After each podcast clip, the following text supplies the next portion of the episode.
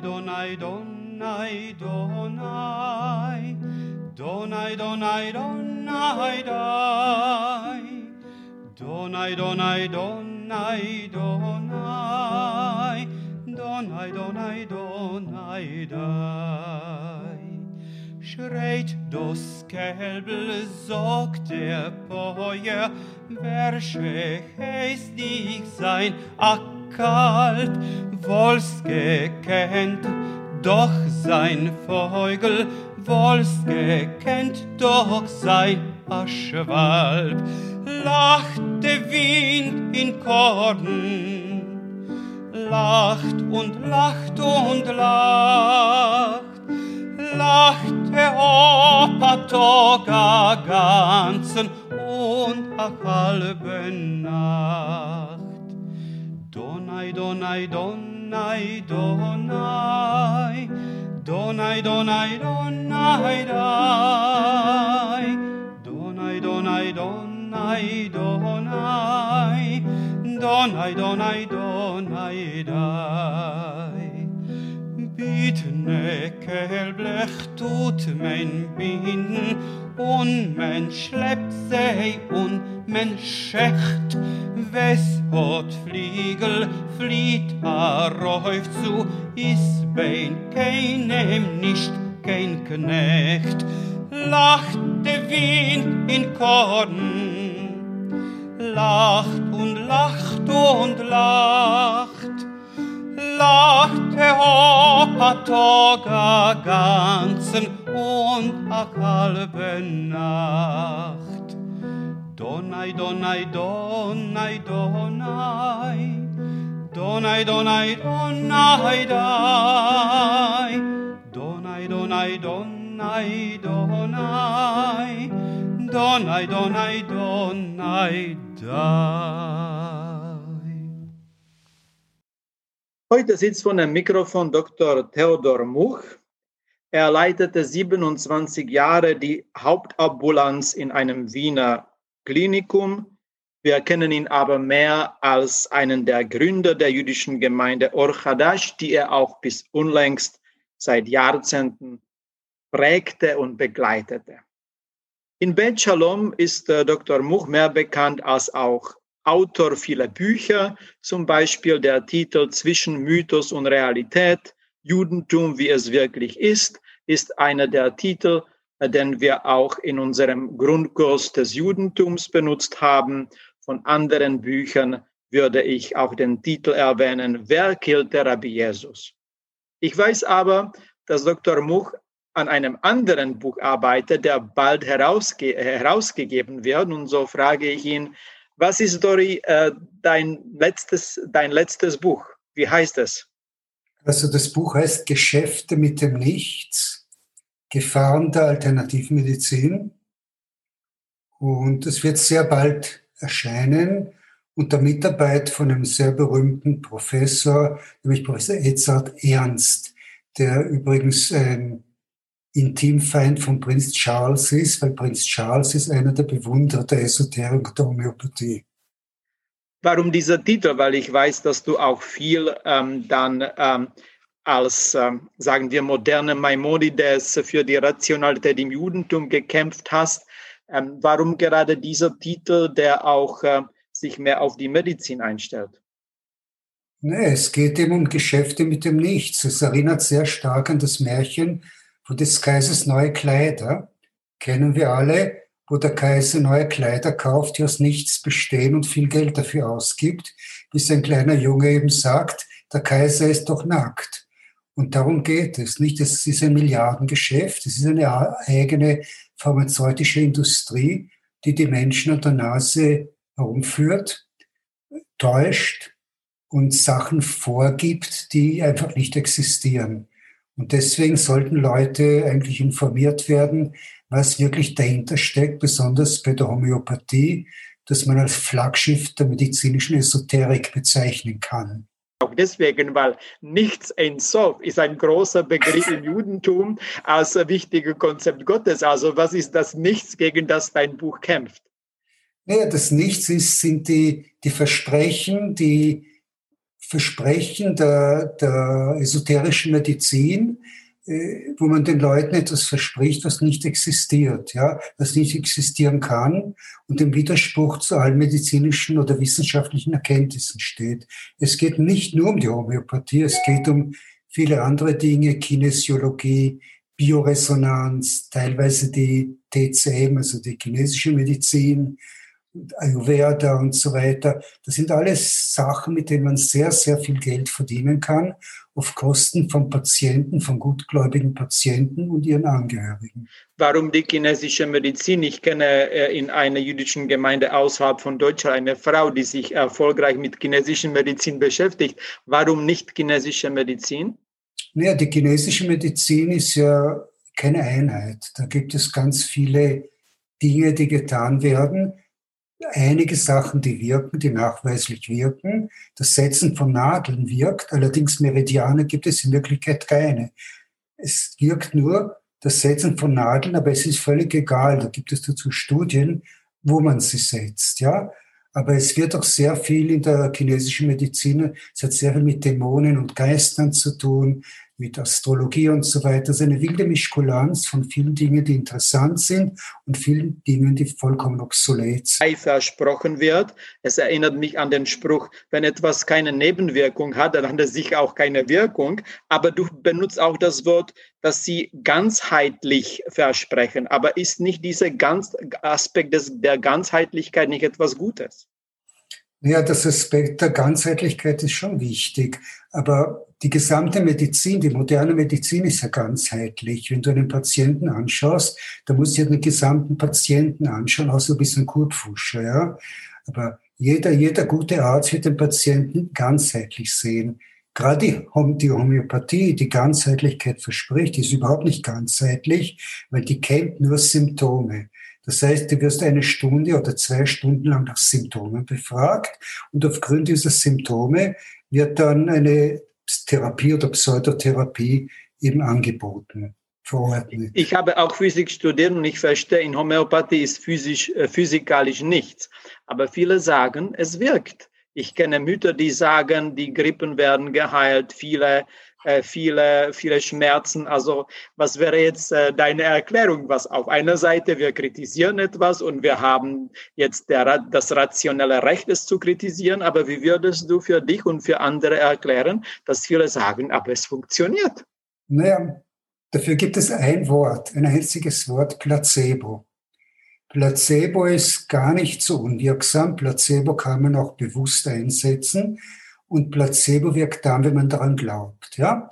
Das heißt, wenn der, Patient, wenn der Arzt ein guter Schauspieler ist, einen weißen Mantel anhat und gewisse Dinge verordnet oder sagt, dann glaubt man ihm. Und das setzt irgendetwas in Bewegung, was halt hilft. Nur muss man aufpassen. Man kann kein Placebo gegen schwierige, gegen, gegen gefährliche Krankheiten einsetzen. Ja, man kann Placebo gegen Schnupfen einsetzen und so weiter. Von mir ist gegen Husten. Aber gegen wirklich schwere, gefährliche Krankheiten, auch Corona zum Beispiel, oder Malaria oder AIDS, kann man kein Placebo einsetzen. Das ist ja vollkommen unethisch. Aber Placebo hat eine Wirkung. Und außerdem kommt noch dazu, dass die Placebo-Industrie, die scheinmedizinische Industrie, die homöopathische Industrie Dinge verspricht, die Menschen gerne hören.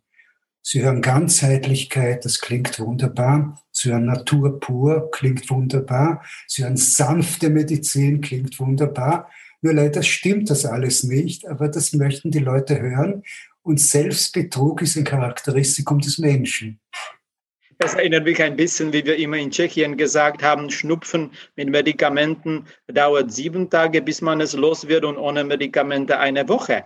Aber auf der anderen Seite, wenn wir von Medikamenten sprechen, ist es nicht so, dass jedes Medikament, das alle die klinischen Studien durchlaufen ist, dass man doch auch dann die Wirkung von Placebo hat, dass letztendlich Placebo ein Teil der Medizin ist und dass es auch zu dem Denken gehört. Nein, so dem medizinischen Denken. Nein, es ist einfach so, Studien nach der evidenzbasierten Medizin müssen, also wenn, es, wenn ein positives Ergebnis daraus rauskommt, muss das besser, eindeutig den Placebo überlegen ist, nicht? Also evidenzbasierte Medizin bedeutet eben, dass man nach bestimmten Kriterien, nach bestimmten Kriterien vorgeht. Doppelblindverfahren zum Beispiel, ja, äh, dass die Zahl der Patienten, der Probanden groß genug ist und so weiter und so weiter. Es gibt viele Kriterien dazu, die müssen eingehalten werden. Und nur dann, wenn klar ist, dass das Medikament besser wirkt, deutlich besser wirkt, statistisch signifikant besser wirkt als Placebo, dann ist es ein positives Ergebnis, aber das reicht auch nicht. Das muss dann auch irgendwann wiederholt werden, damit es auch anerkannt wird. Ja, stimmt schon. Es ist Placebo ist ein Teil der Gesamtwirksamkeit. Ja, aber wie gesagt, es muss deutlich besser wirken als Placebo. Und gerade zur Homöopathie gibt es seit 50, 60, 70 Jahren unzählige Studien, die eben zeigen, dass Homöopathie Placebo ist. Und wenn man sich auch darauf einlässt, dass es Placebo ist, äh, würdest du auch eine wissenschaftliche Erklärung anbieten, wie es möglich ist, dass Placebo funktioniert. Auch wenn der Wirkstoff selbst vielleicht keine Wirkung hat, es wirkt und letztendlich nach dem Effekt urteilt man. Gibt es für dich auch eine wissenschaftliche Erklärung, wie dazu kommen kann? Es wirkt im Gehirn, aber ich bin eigentlich kein, in dem Sinn kein Wissenschaftler. Wie es genau wirkt, daran forscht man ja im Prinzip. Aber es wirkt und Placebo ist nicht gleich Placebo. Das ist auch wichtig zu sagen. Es kommt eben auf die Vorstellung an. Es kommt auch darauf an, auf die Farbe des Placebos. Wenn du zum Beispiel rote Tabletten als Placebo verschreibst, die wirken besser als blaue Tabletten. Kleine wirken besser als große Tabletten, ja. Und so weiter und so weiter. Also das ist ein breites Feld. Placebo und Nocebo. Das ist, das ist beides, ja dann kann es Effekte geben, aber negative Effekte. Das ist das Gegenteil von Placebo. Ja? Und übrigens das Wort Schulmedizin, das wollte ich noch sagen, ist ein vollkommen unsinniger Ausdruck, wird sehr viel verwendet. Die Leute, eigentlich sollte man wissen, dass der Ausdruck Schulmedizin ein Schimpfwort ist. Ein Schimpfwort, das ein Homöopath namens Franz Fischer vor 150 Jahren eingeführt hat, für die damals völlig unwirksame und zum Teil äußerst gefährliche Medizin. Also war spöttisch gemeint, ja. Es gibt keine Schulmedizin. Es gibt nur eine Medizin, die, nach, die nachweislich wirksam ist. Und was nicht wirksam ist, ist keine, ist eben keine Medizin. Und alles, was irgendwann mal nachgewiesen wird, wirksam ist, kommt eben in den Komplex der Gesamtmedizin. Wenn wir von diesen, sagen wir, Himmelskräften sprechen, in deinem Vorwort steht es auch so, dass man auch ohne Himmelskräfte viel erklären kann. Nur wenn ich es anders übersetze, Himmelskräfte kann man als metaphysische Kräfte verstehen und metaphysische Kräfte sind die physiologischen Kräfte, die in uns sind und letztendlich Placebo und Nocebo sind auch psychologische Effekte. Also ist es dann nicht vielleicht ein Synonymum äh, für Himmelskräfte, weil letztendlich man, wir sehen, dass auch wenn es etwas nicht Wirkung hat wegen, des, wegen der Substanz, dass es doch Wirkung haben kann wegen unserer psychologischen und psychischen Kräfte? Hm, schwierige Frage. Es ist einfach so, in der gesamten Esoterik ja, spielen die Sterne, das Oben, eine sehr große Rolle. Egal ob jetzt in der Astrologie, in der Astromedizin, in der Homöopathie oder in anderen scheinmedizinischen Verfahren. Das heißt, oben hast du eben die Gottheiten, die, die Sterne wurden früher mit Gottheiten gleichgesetzt, die Planeten ganz besonders, ja, Kriegsgott Mars zum Beispiel. Und da gibt es eben Bezüge zum Kriegsgott Mars, ja. Gerade in der Homöopathie wird sehr viel damit gearbeitet. Also es gibt in der, zum Beispiel den Planeten Mars und dem wird zugeordnet eine bestimmte Pflanze, bestimmte Pflanzen auf der Erde. Es gibt Marspflanzen. Dazu gehört Belladonna zum Beispiel, ja. Und wenn man jetzt einen Bezug zum Kriegsgott Mars herstellt, was, was ist der Kriegsgott Mars? Der ist verbunden mit der Farbe Rot, mit Blut, mit Feuer, mit Angst. Und wenn du jetzt irgendeine Krankheit hast, sagen wir, du hast eine schwere, ein Kind hat eine schwere Angina, mit einem roten Kopf, ja, mit weiten Pupillen und so weiter, mit Angstzuständen, dann gibst du ihm eine Maßpflanze potenziert, ja. Und das sind eben die Verbindungen. Also zu jedem homöopathischen Mittel, oder fast jedem homöopathischen Mittel, existieren bestimmte Bezüge zur Astrologie, zu bestimmten Planeten, zu bestimmten Gottheiten. Insofern ist natürlich recht, oben so auch unten. Und es ist auch die Diskussion im Talmud, ob wir unter dem Einfluss der Sterne sind oder nicht und Masal und so und der Maimonides, der dagegen gekämpft hat und die talmudischen Rabbiner, die darüber ja. nachgedacht haben. Und ich glaube, dass diese Diskussion Maimonides auf einer Seite und Chasal auf der anderen Seite sehen wir auch oft in der heutigen Diskussion. In deinem Vorwort kommt auch das Wort Impfungen und treffen, weil die Frage ist, kann man auch sagen, die meisten müssen es tun, aber es kann geschehen, dass irgendjemand äh, tot sein wird.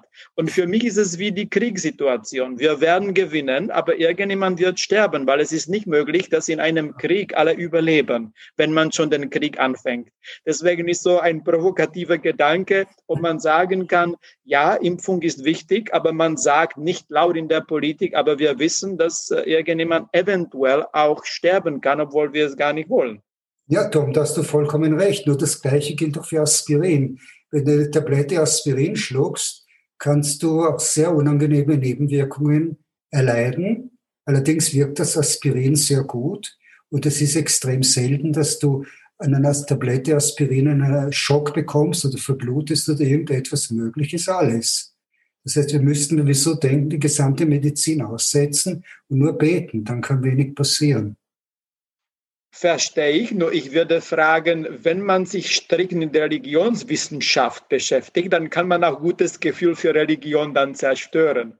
Wo läuft für dich jetzt die Grenze, dass du sagst, ähm, ich bin nicht äh, gegen, oder das wäre vielleicht auch die Frage, ich bin nicht gegen die Spiritualität, äh, Spiritualität per se und gegen ihren Einfluss auf unsere Psyche, ja. Wo läuft für dich die Grenze, dass du sagst, ja, man kann gut spirituell sein und ich ähm, kenne dich, dass du auch das äh, geistige Leben von Orchadash wesentlich beeinflusst hast mit Organisation, mit vielen Sachen. Deswegen, wo läuft für dich jetzt die Gradlinie, dass du sagst, dass ja das nicht, weil das ist, äh, ist es objektiv, ist es subjektiv? Schau, ich denke, Gott gab dem Menschen den Verstand und Gott wäre sehr böse, wenn der Mensch den Verstand nicht einsetzt.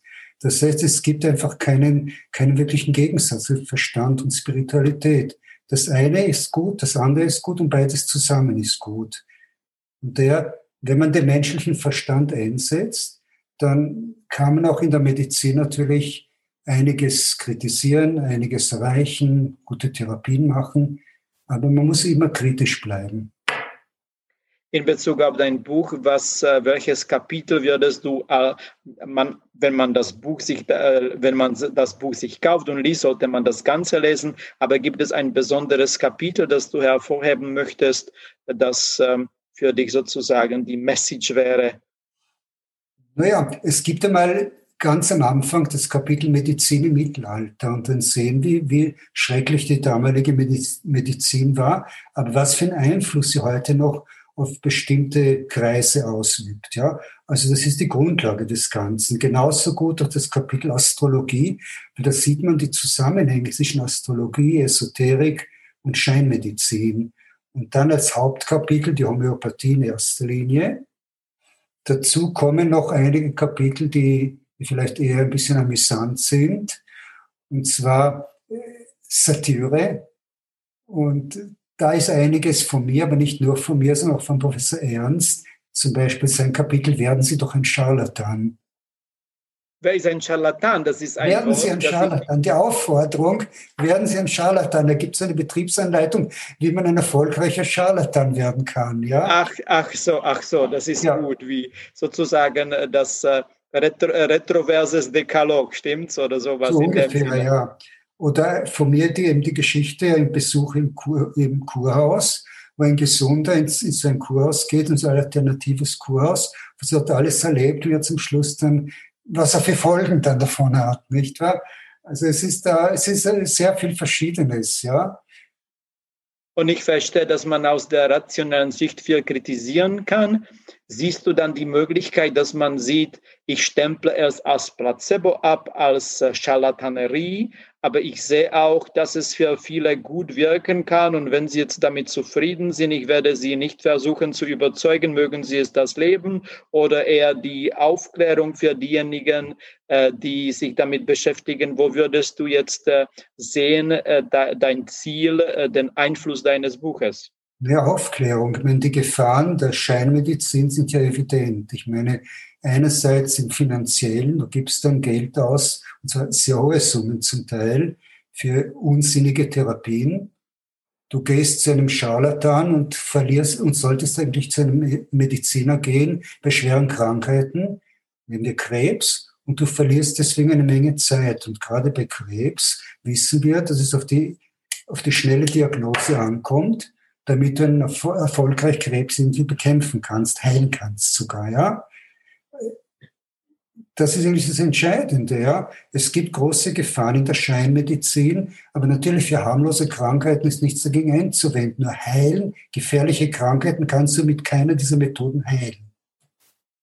Ich denke an die Torah Parashat Chuka, die wir haben, die Asche der roten Kuh. Das ist ein bisschen wie, wie Charlatan, aber in meiner äh, Erklärung ist irgendwie dahinter äh, Ritual und die Wirkung des Rituals, das vielleicht auch als Placebo wirken kann. Würdest du es auch so sehen oder eher nicht? Würde ich vollkommen unterstreichen, ja. Wie gesagt, Placebo hat eine Wirkung, das, das darf man nicht leugnen, ja.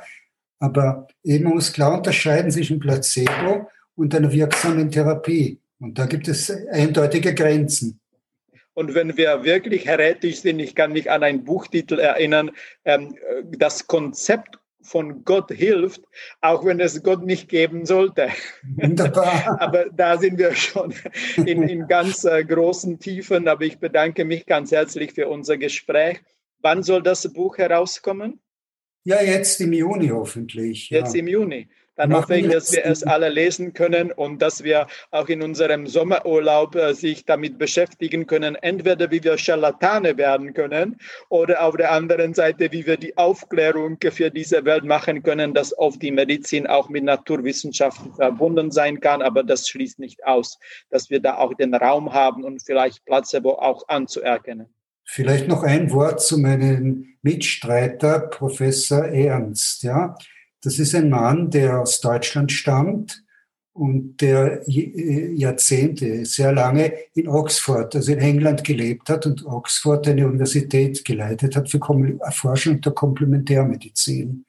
Und er kommt wirklich aus der Komplementärmedizin, aber ist extrem kritisch. Und er sagt, es gibt gewisse Dinge, die helfen, gewisse Sachen, die absoluter Unsinn ist, wie die Homöopathie. Und damit hat er den Zorn von Prinz Charles rausgefordert. Und Prinz Charles hat dafür gesorgt, dass er aus seiner Stelle weg äh, entlassen wurde. Ja, aber er ist international sehr bekannt, hat überall Vorträge und schreibt sehr viel, hat eine Menge Bücher geschrieben. Also Professor Edzard Ernst ist sein Name. Nicht?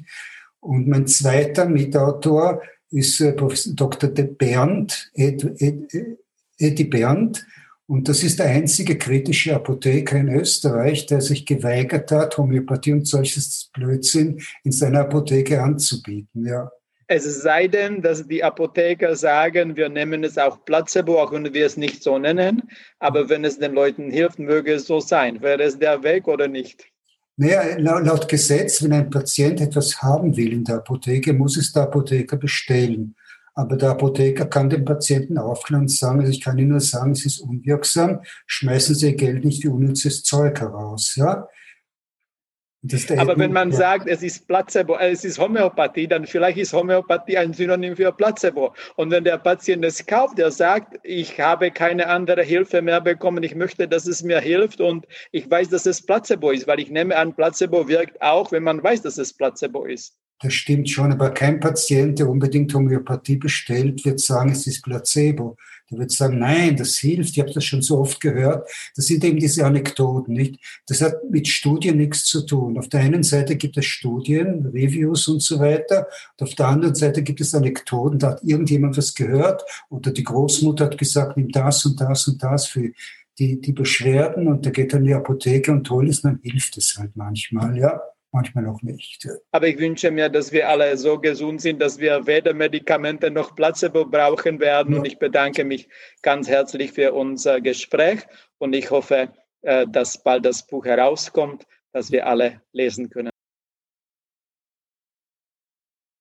Oh, se shalom bim roman, uya se shalom aleinu, ve'al כל ישראל, ואמרו, אמרו אמן, עושה שלום במרומיו, הוא יעשה שלום עלינו ועל כל ישראל, ואמרו, יעשה שלום שלום, יעשה שלום שלום, שלום עלינו ועל כל ישראל. יעשה שלום שלום, יעשה שלום שלום, שלום עלינו ועל כל ישראל. יעשה שלום שלום, יעשה שלום שלום, שלום עלינו ועל כל ישראל. יעשה שלום שלום, יעשה שלום שלום, שלום עלינו ועל כל ישראל. יעשה שלום שלום, יעשה שלום שלום, שלום עלינו ועל כל ישראל, ועל כל יושבי תבל ואמרו אמן.